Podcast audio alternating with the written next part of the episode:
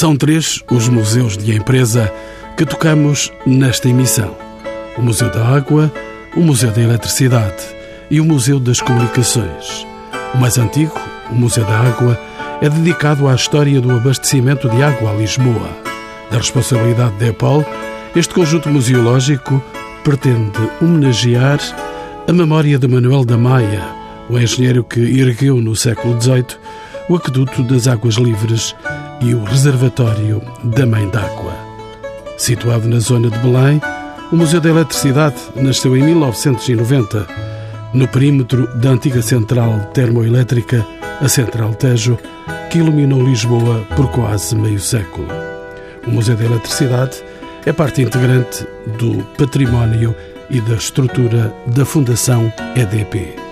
Pertencente à Fundação Portuguesa das Comunicações, é um museu das comunicações, criado em 1997 com o objetivo de conservar e divulgar o património histórico, científico e tecnológico das comunicações. Participam neste programa José Manuel dos Santos, engenheiro, é desde 2006 o diretor cultural da Fundação EDP.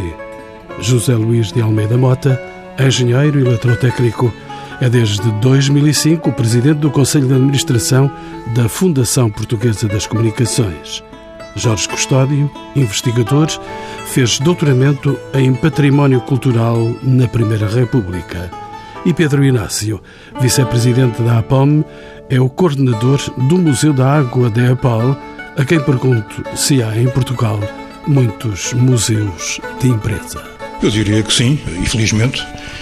Atualmente considero que possam ser contados duas dezenas de museus ativos e que se localizam de norte a sul do país. E os museus de empresa são representativos da atividade empresarial e da indústria portuguesa? São. Eu costumo dizer que as coleções que esses museus de empresa em si mesmo espelham em termos de memória, em termos de empresa, trabalho de empresa, de outra forma seria difícil patentear isso noutro tipo de museus. Depois há aquela particularidade que os museus de empresa também têm uma responsabilidade para com diversos públicos. Às vezes os públicos também comandam muito os museus de empresa, não é? Vamos saber disso, com certeza. Jorge Custódio, bem-vindo também de novo aos encontros com o património para tirarmos dúvidas o que é um museu de empresa. É muito mais complexo do que a gente pode pensar é muito mais complexo porque, por um lado, as museus de empresa jogam com a museologia em geral e, por outro, também têm uma própria especificidade e implicam alguma diversidade nas suas opções. Por outro lado, não há só uma geração de museus de empresa, há várias gerações. E ainda, portanto, há finalidades distintas, não é?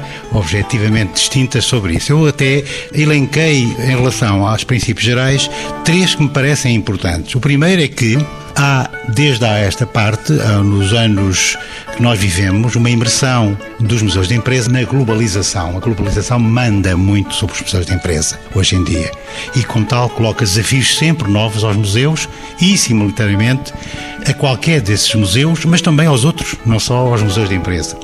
Em segundo lugar, há o alargamento social das identidades e memórias e, portanto, quer dizer que as empresas, em princípio, também acompanharam esse ritmo que se desenvolveu há uns anos esta parte, desde os anos 70, 80, que foi o alargamento das memórias e identidades. Portanto, eles inicialmente, eu recordo, por exemplo, o Museu Manuel da Maia da Água, que é um museu muito antigo, na primeira geração, e que na realidade, não é, já não corresponde àquilo que é atualmente essa lógica. E de uma terceira observação da A terceira parte. observação é a capacidade de resistência que os museus de empresa têm à realidade.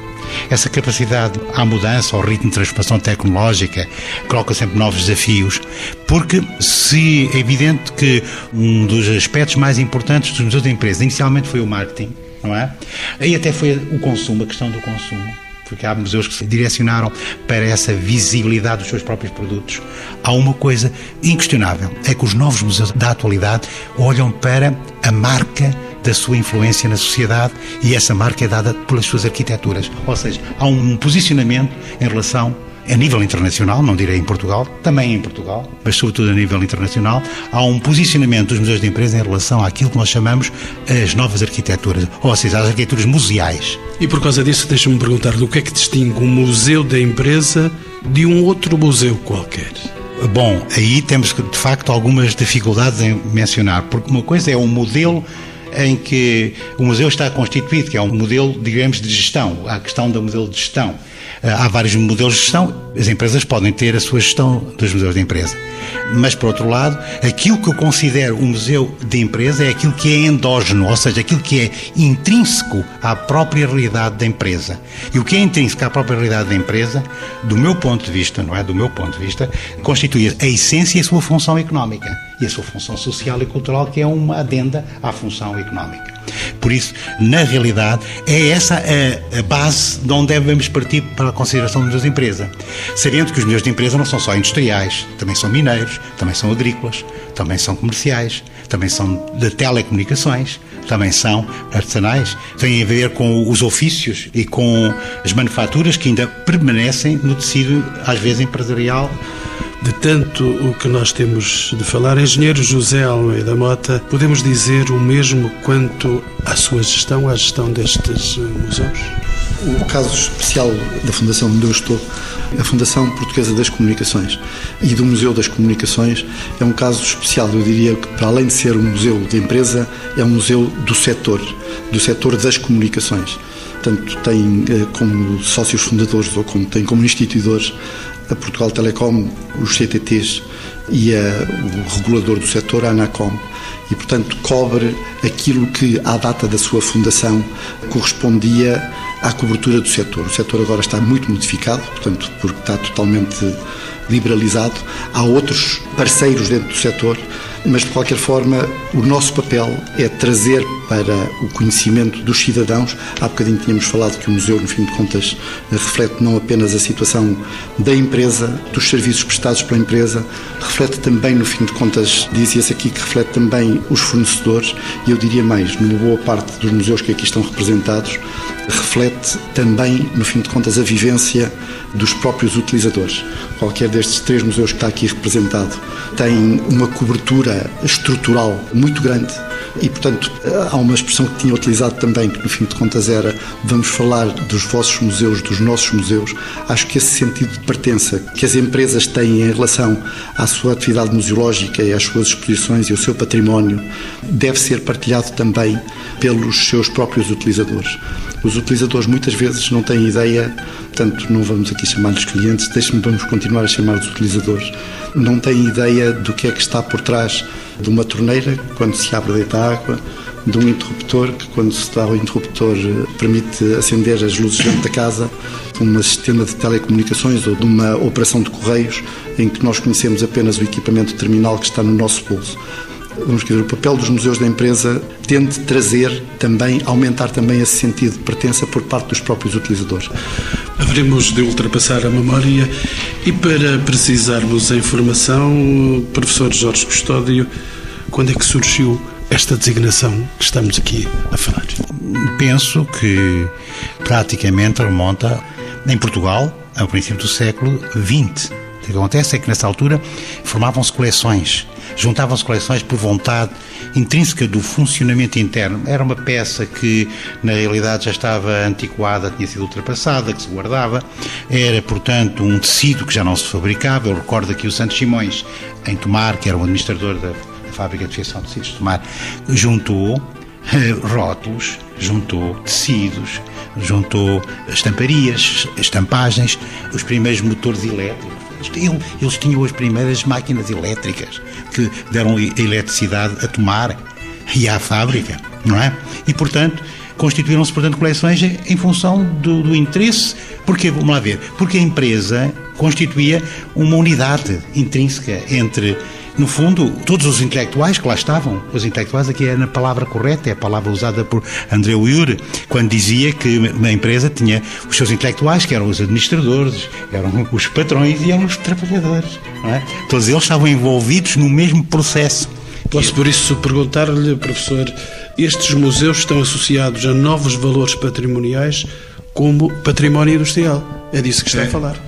Não só, porque também acontece a mesma coisa em relação aos museus agrícolas. Também houve uma vontade de algumas empresas agrícolas juntarem as suas coleções, ainda hoje se nota. Eu estou agora a fazer um projeto que é a energia a vapor em Portugal e estou a passar pelas quintas do Val do Tejo.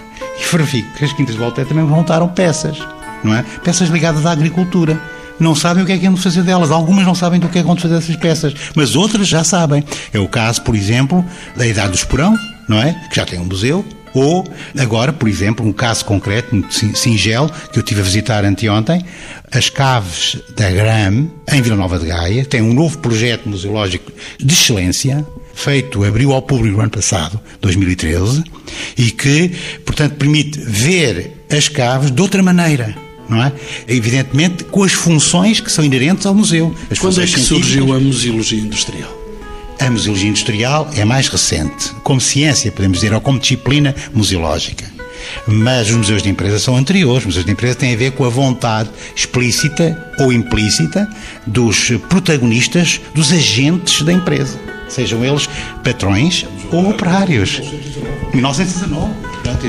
É um caso paradigmático. Por exemplo, no caso da. Já não existe a empresa. Era... É que não havia bem o conceito de museu de empresa nessa altura. Não, não é? havia o conceito. Aconteceu um pouco o que é que aconteceu aos museus em geral. Antes de haver o primeiro museu, ou dito como tal no mundo, já havia coleções. Não é? coleções. Pois, Exatamente. Um pouco é... Está-me a falar do Museu da Fundação da EDP. Não, eu estou a falar agora em geral. Estava a falar dos museus, quando começaram a aparecer. Antes de haver museu, esse conceito de museu, havia coleções, algumas delas depois passaram a fazer parte dos museus. Eram coleções privadas, muitas vezes, ou reais, que não eram mostradas. E depois, quando houve a ideia de começar a mostrar esse património, passou a surgir também o conceito de museu. De alguma maneira, aqui também essa marcha dos museus de empresa ou dos museus industriais, já havia as coleções e a partir de uma certa altura considerou-se que elas deveriam ter o estatuto museológico. Mas deixa-me só interromper um pouco para lhe talvez precisar um pouco essa questão, porque não é só as coleções que estão em causa, é também a educação, é, é parte educativa.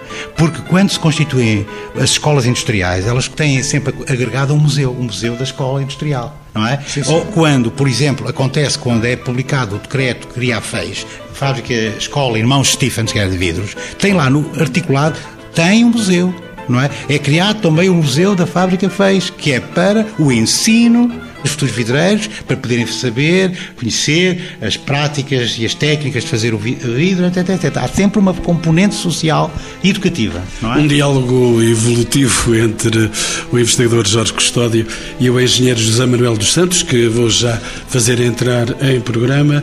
Ele é o diretor cultural da Fundação EDP. Entretanto, Pedro Inácio, que é o coordenador do Museu da Água, deixe-me perguntar-lhe esta forma de museologia traz inovações disto que estamos aqui a falar? Traz, porque nós às vezes eh, vemos os museus como repositório apenas de memória e identidade.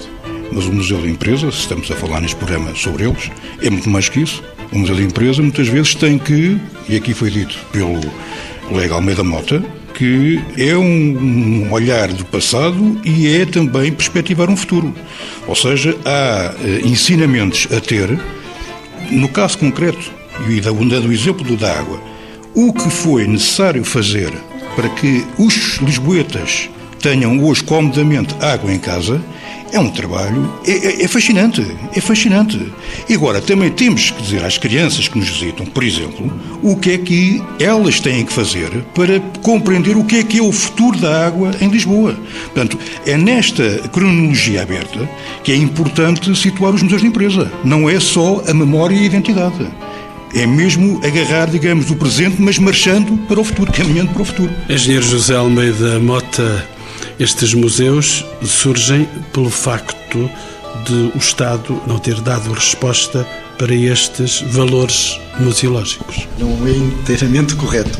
O, primeiro museu do grupo de empresas que está associado à Fundação Portuguesa das Comunicações é o Museu dos Correios, que foi criado em 1873. Na altura da criação deste museu, tinham aparecido dois ou três museus a nível europeu anteriores, o primeiro dos quais tinha sido três anos antes o Museu dos Correios de Berlim.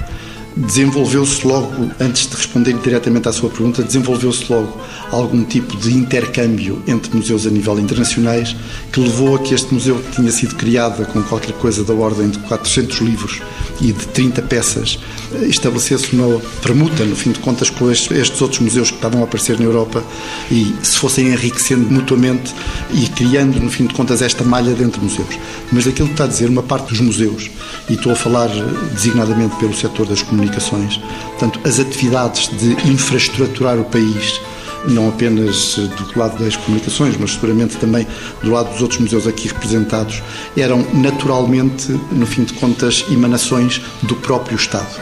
E eu diria que, eh, à altura em que estes museus foram criados, o próprio Estado tinha preocupações de criar a memória desses setores com estas questões que lhe tinham sido aqui desenvolvidas para a formação de histórias futuras, para perceber, no fim de contas, os saltos que o próprio Estado podia estar a contribuir em termos de desenvolvimento socioeconómico, de bem-estar das populações. E alguns destes museus, designadamente estes que não são museus de empresa do tipo das empresas que estávamos a falar, portanto, empresas de dimensão média, empresas que nasceram autónomas, nasceram de museus de Estado mas o que é curioso e o que é interessante é chegar à conclusão que, mesmo na fase pós-privatização dessas empresas, as empresas já privatizadas, preocupadas com a concorrência, preocupadas com a distribuição de dividendos e similar, continuam agarradas aos museus porque eles fazem parte da sua própria identidade e não querem perder, apesar de terem outro tipo de preocupações de afirmação, não querem perder essa capacidade de transmitir às gerações futuras aquilo que o percurso de vida destes setores e que vem desde gerações passadas, um século e meio, dois séculos, eu diria, há uma chave, um chavão que nós utilizamos, um chavão, eh, uma assinatura que temos em relação ao Museu das Comunicações, dizer que nós temos o património que permite reconstituir a história do setor de 500 anos de Correios, de 200 anos de telecomunicações e de 150 anos de atividades de regulatórias do setor. E isso não o queremos perder. Pedro Inácio, os museus presentes neste debate enquadram-se nesta tipologia? Sim, são. Está a falar do da Água? O Museu da Água, o Museu da, da Eletricidade e o Museu da PT, do CTT, que agora agregam-se nas comunicações. Portanto, eram grandes empresas, há uns anos atrás, portanto, no século XX, tiveram um papel extraordinário no desenvolvimento do nosso país e hoje são, eh, de forma indoleve, marcos incontornáveis da, da museologia e da memória industrial de Portugal. Não, não, não há limitação se é um, uma grande empresa, se é uma média empresa. Há que colocar em evidência o esforço que as empresas, sejam de maior dimensão ou de menor dimensão, que têm feito para salvaguardar o património geológico português. E há pouco ia a dizer, para variedíssimos públicos.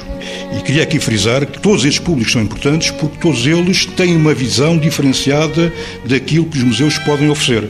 Uma criança vê um museu de empresa, naturalmente outro, mas estamos a falar de museus de empresa, de uma forma, um cliente verá de outra, observado de outra forma, o fornecedor terá se calhar algum prazer em ver materiais que possa ter fornecido e já estejam, digamos, a nível de, de, de acervo museológico, portanto, em coleção, e portanto exemplos não, não faltarão para dizer que isto tem uma dimensão que ultrapassa largamente aquilo que muitas vezes as pessoas imaginam. Engenheiro José Manuel dos Santos, Bem-vindo finalmente eh, aos encontros com o património. Em que é que se distingue o Museu o museu da Eletricidade? O seu museu vem da fundação da EDP. Em que é que se distingue o Museu da Eletricidade face a um museu de empresa? O Museu da Eletricidade é um museu de empresa que pertence a uma fundação que é uma fundação corporativa, mas talvez haja alguma distinção. A primeira distinção é que o museu está eh, no edifício que foi durante eh, décadas a fábrica da eletricidade da região da Grande Lisboa, entre Setúbal e Santarém. Portanto, houve uma musealização de uma fábrica que trabalhava continuamente, que tinha cinco centenas de funcionários que diariamente em condições terríveis e, portanto, digamos que aquelas paredes têm escritas nela essa memória da produção da eletricidade. E, portanto, é possível fazer ali uma visita seguindo uh, o percurso de como é que a eletricidade era produzida, a eletricidade que deslumbrou e que mudou de facto a vida, a sociedade, a cultura, tudo, não é? Desde a sociedade industrial moderna tem como fundamento, obviamente, a eletricidade, e para além disso, inspirou eh, movimentos artísticos, vanguardistas. Todos nós nos lembramos da ode triunfal do Fernando Pessoa, começa a dolorosa luz das lâmpadas elétricas. Na altura, esse poema é contemporâneo da criação da Central Tejo. E todo o futurismo que também surge nessa altura também tinha a ideia da indústria, da arquitetura vanguardista. E portanto há aqui eh, essa relação toda e nós somos herdeiros também de toda essa tradição e queremos ser, mas portanto temos essa memória ali, mas do ponto de vista do Museu Industrial e do Museu de Empresa eu concordo que, sobretudo, é preciso também olhar o futuro. E por isso, aquilo começa com o Museu da Eletricidade e o último núcleo é o núcleo das energias, das energias do futuro, das energias limpas, das energias renováveis. Mas, para além disso, nós consideramos que a arte contemporânea e o pensamento contemporâneo e a cultura contemporânea são indissociáveis também da própria ideia de museu de ciência, de museu tecnológico e de museu da indústria. Não é por acaso que grandes centrais muito parecidas e grandes edifícios eh, que são ícones da arqueologia industrial e da arquitetura industrial hoje são aproveitados para se transformar em grandes centros de arte contemporânea. Toda a gente, muita gente já foi à Tate Modern em Londres e vê isso. Era uma central que tem algumas uh, semelhanças. Aqui para nós, passo o orgulho, parece-me que esta é, é, ainda é mais bonita. E uh, ainda no outro dia estava a falar com a embaixadora da Turquia, que foi lá visitar o museu e que nos disse que recentemente na Turquia um edifício também parecido com este foi transformado em, num grande centro de arte contemporânea. E, portanto, há essa novidade, é que a diferença é que, por exemplo, nessas centrais, aquilo deixou de ser museu científico ou museu tecnológico e passou a ser só um centro contemporânea. Nós temos esta característica que queremos manter, que é cruzar essa memória cultural, eh, científica, com a arte contemporânea e com os grandes debates do nosso tempo que cruzam estas disciplinas todas. Hoje a arte contemporânea vive também muito virada para a tecnologia e a ciência, como é óbvio, não é? E, portanto, não precisam de ser só eles a estar virados para a tecnologia, digamos, os artistas contemporâneos. Nós também, se agora nos considerarmos do lado da tecnologia, também ganhamos muito a estarmos também virados para eles. O que é que destaca no Museu da Água e que já ganhou um prémio do Museu do Conselho da Europa, Dr. Pedro Inácio?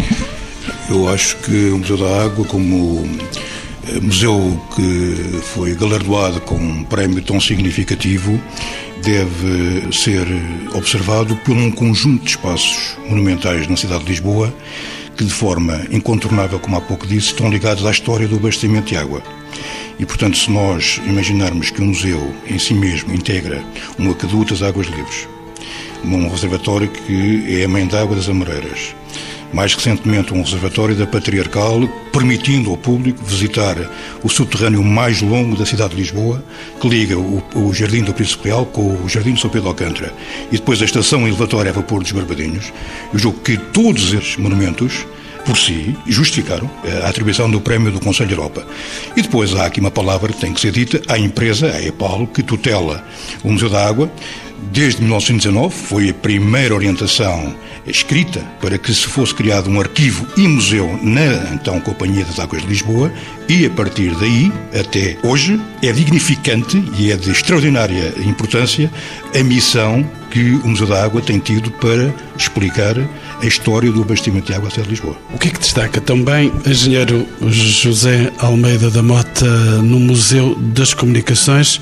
Que se encontra, tanto quanto sei, localizado num dos primeiros bairros industriais da cidade de Lisboa. Está de facto instalado na zona de Santos e está na Rua Dom Luís. Por curiosidade e porque estávamos a falar também de tecnologia, está na Rua Dom Luís e está na Rua do Instituto Industrial. Chama-se Rua do Instituto Industrial porque era o local onde, antes da instalação de uma fábrica que teve no Entrementes, era o local onde estava o Instituto Superior Técnico antes de se mudar para a Alameda Afonso Henriques. Mas, portanto, uma das questões que eu gostava de apresentar aqui, porque os meus colegas, no fim de contas, têm a oportunidade de mostrar um património que é, é muito peculiar. em brincadeira aqui com Pedro, de vez em quando digo-lhe que a única forma, o único sítio onde se pode guardar o Aqueduto das Águas Livres, por estar disponibilizado o espaço do Val de Alcântara, o mesmo será em relação à Central Tejo, no fim de contas, em relação a vós. Ainda que haja instalações de comunicações, eh, principalmente de telecomunicações, muito grandes, no fim de contas, eh, estações de satélite, de cobertura de satélite similar, eu diria que todos nós, mas eh, eu conheço os números, no fim de contas, da parte de comunicações e da parte de telecomunicações e correios, eu diria que aquilo que aparece no nosso museu e que pretende transmitir a evolução das comunicações ao longo dos séculos é apenas a ponta do iceberg, como seguramente acontecerá em relação a isto. Só por curiosidade, porque tamanho não é qualidade, mas só por curiosidade, no fim de contas, nós temos umas reservas museológicas fora do museu e para alimentar as nossas exposições e para alimentar, no fim de contas, todo o tipo de pesquisa que possa ser feita sobre estas coleções, que ocupam qualquer coisa como 4 mil metros quadrados. 4 mil metros quadrados é mais ou menos a dimensão de um campo de futebol. Portanto, temos, no fim de contas, acumuladas qualquer coisa como 30 a 40 mil peças.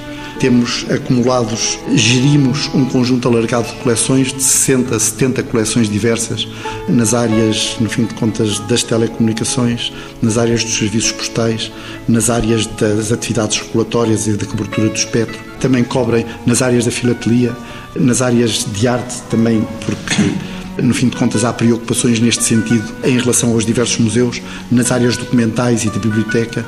Estes museus têm esta característica pela sua antiguidade, e a antiguidade em relação a um museu não é um defeito, é uma, é uma virtude. Quase em relação a tudo quase em relação a tudo.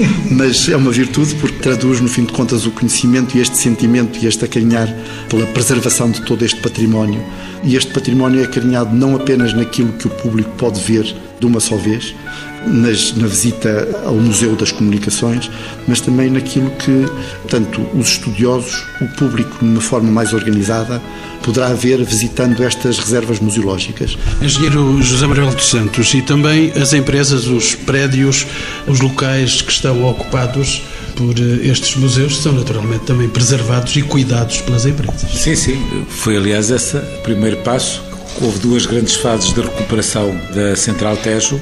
Uma fase que levou à inauguração, à primeira inauguração do museu em, em 90 e depois, entre 2000 e 2005, foi feito um grande esforço de recuperação, um novo esforço, porque era preciso ainda recuperar muito património e depois houve uma reabertura do museu em 2007. A empresa investiu imenso dinheiro nessa recuperação e, para além disso, paga o funcionamento do museu e dos seus programas.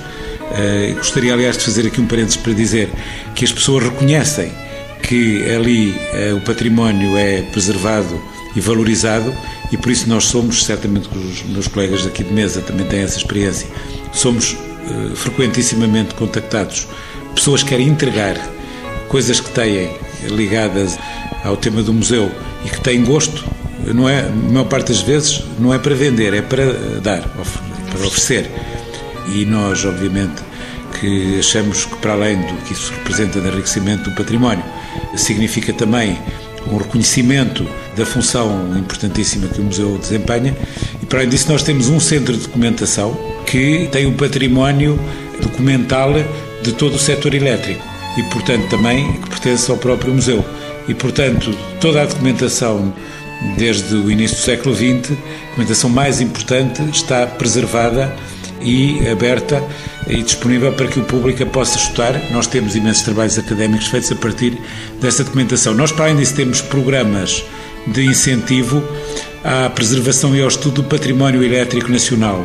Não apenas a, a, o que tem a ver ali com o museu, mas por todo o país nós temos programas de recuperação, de musealização e de aconselhamento e eh, tudo isto, portanto, tem que fazer um sistema em um sentido e é isso que é fundamental. Pedro Inácio, na sua casa, no seu museu, a preservação do património imóvel é inevitável. De outra maneira, a água levava-se tudo até o Tejo. Não seguindo essa poética, eh, de facto, uma das grandes fontes eh, de abastecimento da cidade de Lisboa foi o Tejo. Eh, hoje já não é tanto o Tejo, é mais o Rio César, mas cá está. É? Nos anos 60 era o Rio Tejo que, em grande medida, abastecia a cidade de Lisboa. E, portanto, as épocas que a história do abastecimento de água à cidade de Lisboa demarca, o Museu da Água tem que forçosamente expor, mostrar, explicar aos seus visitantes. Isso faz parte da ética do Museu da Água, não é? E depois também toda aquela relação que aqui foi dita há segundos, que a fidelidade vai ao ponto de sabermos que um museu de empresa, estando na cidade de Lisboa, tem uma responsabilidade acrescida com a própria cidade de Lisboa. Não é repetição por repetição porque está localizada, fornece largos contributos para o desenvolvimento da cidade de Lisboa. Em termos históricos, é prova provada, passo a expressão. E por falar da história, em 1992 constituiu-se a Associação Portuguesa de Empresas com Museus. Quais eram os seus objetivos e quem é que integrava esta associação? Pedro. Tudo o que se pode dizer dessa associação, que tem o nome de APOREM, foi porque um presidente, eh, na altura da EAPAL, em boa hora e seguidamente ao prémio do Museu do Conselho de Europa, o engenheiro Mel Franco, decidiu decidiu que era urgente criar-se um associativismo ligado à museologia empresarial. Porque trabalhar em rede não é só agora. Trabalhar em rede é de há muito tempo. E essa associação teve, digamos, o grande mérito de reunir diversos tipos de museus de tutelas diferenciadíssimas, mas que podiam ser de comunicações, de serviços, de, de, de género alimentício. lembro, por exemplo, da questão do Museu do Café, transportes, carris metropolitano, Sociedade de Transportes Coletivos do Porto, eh, cimenteiras. Uma panóplia de empresas que, em boa hora, se juntaram para refletir. A Aporama era um forte discussão para pôr em evidência memória, trabalho, museologia empresarial, industrial deste nosso Portugal. Jorge Custódio, quero de novo no debate. Ultimamente têm surgido novos museus da empresa em Portugal? Tem. Eh, alguns estão, quer dizer, independentemente de todo este processo, talvez se possa dizer que nós estamos a assistir a um fenómeno diferenciado porque houve um movimento de desindustrialização muito acentuado nas últimas décadas. E isso, portanto, afetou não só museus de empresa que já existiam, que tiveram que fechar as suas portas, como, inclusive, portanto, inviabilizou uh, o desenvolvimento e, a, eventualmente, a, a consagração. Pois é, isto é oportuno.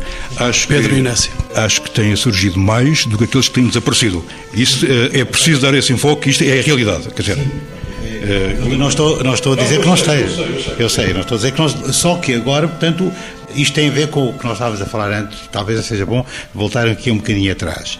O que foi dito aqui, por engenheiro Manuel Santos e por vocês, portanto, eu considero que é essencial. Quer dizer, não temos nada a ver já com a geração que morreu em 1980 de, dos museus de empresa. Nasceu novos museus de empresa a partir daí.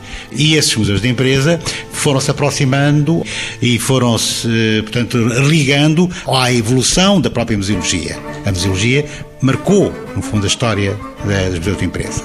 Evidentemente, também mudou o conceito de empresa, não é? Também mudou o conceito de consumo, já não é a mesma coisa. E esses aspectos todos vão fazer novas faces dos museus de empresa. Vão-lhes dar outra conotação. Provavelmente, quando se falou nos museus de empresa, e eu vi pela pergunta que me foi feita, ligou-se nos museus de empresa à museologia industrial. Não é verdade. Os museus de empresa ligam-se a qualquer outra museologia, não só à museologia industrial. A museologia industrial é apenas um aspecto não é? Do museu da empresa, da atividade empresarial. Não é fácil conter o muito saber dos meus convidados. Eu vou-lhes dar apenas uh, uns brevíssimos segundos para dizer-me dos desafios que se colocam aos museus de empresa. Começo pelo engenheiro José Manuel dos Santos. Eu acho que os desafios que se colocam aos museus de empresa são aqueles que se colocam às empresas e aos museus. De alguma maneira poderíamos dizer assim, não é? As empresas, obviamente, hoje fazem um esforço de renovação permanente, não é por acaso que as palavras que os mais se ouvem ligadas às empresas são as palavras inovação, eh, futuro, etc. E, portanto, os museus têm que acompanhar essa marcha, mas, para além disso, os próprios museus são os confrontados com gravíssimos eh, problemas e gravíssimos desafios, gravíssimos no sentido pesados e muito importantes. Tudo isto mudou, as novas formas de comunicação, o turismo, tudo isto existe cada vez mais dos museus. Não há só coisas boas nos museus. Neste momento, hoje há um pensamento crítico sobre os museus também. Eu acompanho muito esse pensamento crítico. Há um livro, por exemplo, do Jean Clair, que é um famoso curador, que foi até diretor do Museu Picasso, que se chama Mal-Estar eh, nos Museus. Eh, às vezes há uma espécie de vertigem da animação e de uma certa superficialidade que tem que ser vencida também. Nós consideramos que os museus têm que ser lugar de encontro, mas também de produção de conhecimento. Portanto, as pessoas quando vão ali vão divertir-se e não há nada contra o divertimento, mas também vão aprender, conhecer, pensar e por isso é que o património tem que ser preservado e ao mesmo tempo de ser tornado vivo e, inspirador. Engenheiro José Almeida Mota, desafios também? Estes desafios que foram agora focados são comuns a todos, mas eu salientaria um que decorre, no fim de contas, da aceleração explosiva das tecnologias. Eh, vamos ver, nós temos, apesar de todos termos já dito aqui que, no fim de contas, temos a necessidade de perspectivar aquilo que foi a evolução dos suportes, de, portanto, das infraestruturas postas no terreno e o impacto que em cada fase, no fim de contas, elas tiveram em relação eh, à atividade económica e à atividade social. O mundo agora, em termos de tecnologias, evolui de uma forma muito rápida. E nós temos sempre receio, vamos cá ver, em relação a isto, tivemos a falar das gerações anteriores de redes de cobertura do território, nós temos salvaguardado a possibilidade de fazer o seguimento da evolução até agora e para os anos vindouros. Há uma situação que suponho que ocorre com todos os museus. Portanto, duas gerações sucessivas de tecnologia de antes poderiam durar, poderiam estar separadas por 20 anos. Duas gerações de tecnologia atualmente podem estar separadas por dois anos. E no fim de contas, o nosso receio às vezes é que no fim de contas as últimas tecnologias, as tecnologias mais recentes, ainda não têm distanciamento temporal que as leva a considerá-las como peças museológicas. E quando formos uh, tentar, no fim de contas, reunir os polos e reunir a história dessas situações, que já seja tarde demais, porque ainda é cedo, no fim de contas, para as trazer para o museu. E quando for tarde, no fim de contas, já estão ultrapassadas por tanta inovação tecnológica que se podem perder. Doutor Pedro Inácio, coordenador do Museu da Água, desafios então, também a partir do então, museu. O que, está, o que foi dito é inequívoco Agora, eu permito-me dizer ou salientar aqui dois aspectos. Acho que as boas práticas uh, dos museus, ou das museologias aplicadas aos museus de empresa, que é o programa dedicado a esta tipologia, é muito importante também olhar-se para a globalização no bom sentido do termo. Portanto, a internacionalização de alguns museus que existem, neste caso concreto da água, um pouco por todo o mundo. E hoje, com os meios rápidos, céleres, em poder-se comunicar, rapidamente podemos ter aquilo que eu considero integrar-se nas boas práticas, informações sobre outros museus de empresas que nos podem ajudar sobre as suas atividades, os seus problemas, os seus êxitos e vice-versa. Portanto, acho que, indo ao encontro da sua questão, é dinâmicas, boas práticas, sustentabilidade nacional e internacional dos museus de empresa. Última palavra do professor Jorge Custódio. Ele é investigador e, naturalmente, os seus olhares dispersam-se por muitas áreas, mas quando olha de perto, o que é que diz do futuro próximo dos museus da empresa? A museologia faz parte integrante da minha estrutura mental. Por acaso, é um dos aspectos onde eu estou ligado e, evidentemente, aos museus de empresa e tal. Mas que o que está dito está certíssimo, do meu ponto de vista não é? Acrescentaria, talvez, ou melhor, reforçaria duas questões e levantava outra questão. Primeiro é o ritmo de transformação tecnológica. Não há, não há dúvida nenhuma que isso marca o futuro. Não há dúvida nenhuma que a globalização é um conceito importante, mas Portugal não pode estar orgulhosamente só nos museus de imprensa. Tem que estar ligado à escala global. E a escala global pressupõe que se conheçam cada vez mais os museus de empresas estrangeiros. E esses museus de empresas estrangeiras são uma espécie de elos que articulam e mostram a evolução. Não é Portugal que tem a primazia, é lá fora que está a grande base da evolução.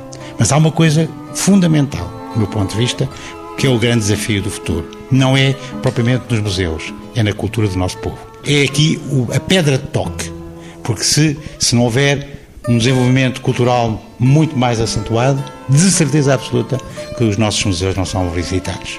E isso é um dos grandes desafios que se colocam aos museus, é abrir, incluir, levar mais gente cada vez mais ao museu. As principais missões, não de museus de empresas, mas de todos os museus à escala mundial. Não é só estar à espera que as pessoas estejam educadas para ir lá, eles próprios saberem seduzir as pessoas, atraí-las e ao mesmo tempo dar-lhes alguma formação com atividades que muitas vezes acontecem, formação através de cursos, através de colóquios, através de, tudo aquilo que hoje de audiovisuais, etc.